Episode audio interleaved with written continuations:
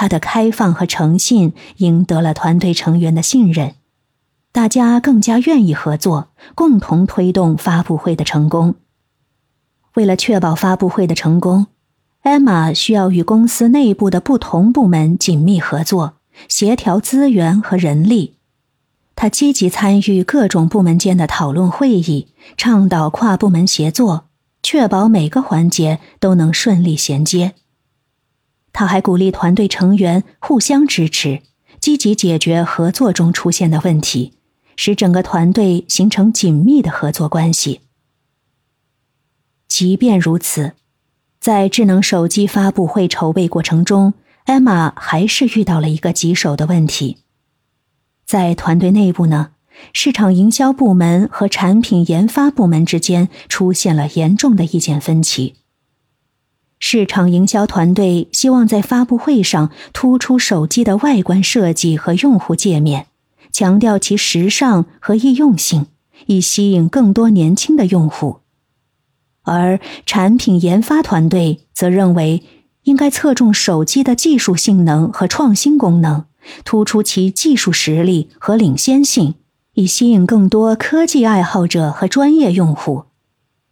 这两个团队之间的分歧导致了决策的滞后和合作的困难，拖慢了整个发布会筹备的进度。艾玛意识到冲突不可避免，但是这也是项目质量提升的机会。他主动召集了双方的领导和关键成员。安排了一次专门的沟通会议，在会议上，他鼓励双方开诚布公的表达各自的观点和理念，并倾听彼此的需求和担忧。同时，艾玛巧妙地引导双方思考如何在两种策略中寻求共识，以达到最佳效果。他指出，时尚和技术性能并不是对立的概念，而是可以相辅相成的。他鼓励市场营销团队和产品研发团队一起探讨如何在发布会中平衡展示手机的外观设计和创新功能，使其既吸引年轻用户，又满足科技爱好者的需求。经过会议讨论，